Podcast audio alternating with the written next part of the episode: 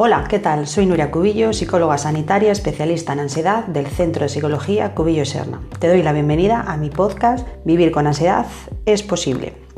Decirte que trabajo de manera online y en el episodio de hoy vamos a hablar de los pasos para manejar las preocupaciones y las diferencias entre preocupación improductiva y productiva.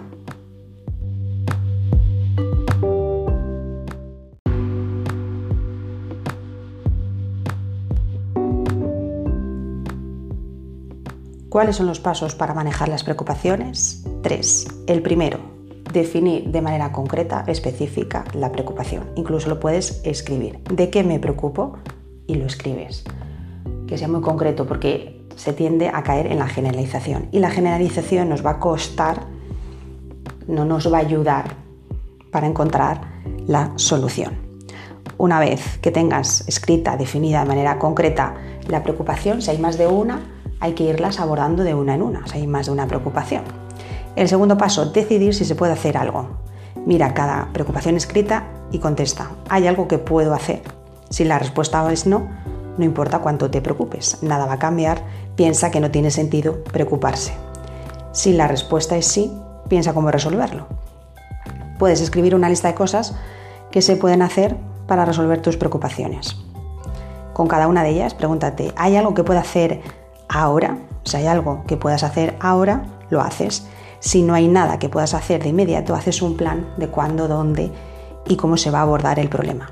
Cuando se haya hecho lo que está a tu alcance, te dices, he hecho lo que podía hacer y continúas con tu vida. Y también te puede ocurrir que no puedas hacer nada. En cambio, piensa que sí puedes hacer algo y es aceptar que eso no depende de ti, que esa preocupación no depende de ti y hay que aceptar. Si no se acepta, vamos a darle muchas vueltas y el darle muchas vueltas hace que nos preocupemos en exceso y que sintamos más ansiedad de la necesaria. Pues esos son los tres pasos para manejar las preocupaciones. Definirla, pensar si la puedo resolver ahora o en un futuro a medio y largo plazo y diseñar el plan. Y cuando ya esté hecho, puesto en práctica el plan, decir, he hecho lo que estaba a mi mano y continúo con mis cosas. ¿Cuáles son las características de la preocupación improductiva y productiva? Preocupación improductiva. Se centra en problemas lejanos en el tiempo, no son actuales. Tienes un escaso manejo sobre la situación, es decir, hay muchos factores externos, tanto ¿no? del contexto como de otras personas, presentes en la situación. Se pone mayor foco en la emoción o emociones desagradables asociadas, relacionadas con esa situación que, me, que te está preocupando. Se busca mucha seguridad, nuestro procesamiento, nuestra interpretación es exagerado y limitado, con tendencia a ser catastrofista, y se asocia a altos niveles de malestar, Preocupación productiva. Se centra en problemas más inmediatos, más del presente. Tienes cierto manejo sobre la situación. Pones mayor foco en la resolución del problema. Pruebas, llevas a la práctica las diferentes soluciones. Aceptas el riesgo y la incertidumbre.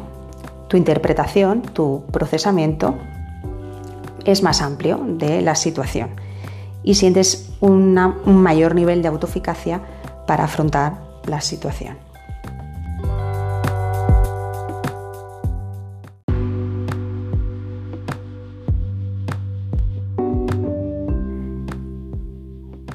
Si te ha gustado, suscríbete a mi canal de podcast Vivir con Ansiedad es posible. Compártelo entre tus redes sociales. Decirte que trabajo de manera online. Mi correo electrónico es nuria.psicología-serna.es y ya tengo disponible en Amazon mi libro Vivir con ansiedad es posible y su cuaderno de trabajo correspondiente que se llama Diario del Optimismo.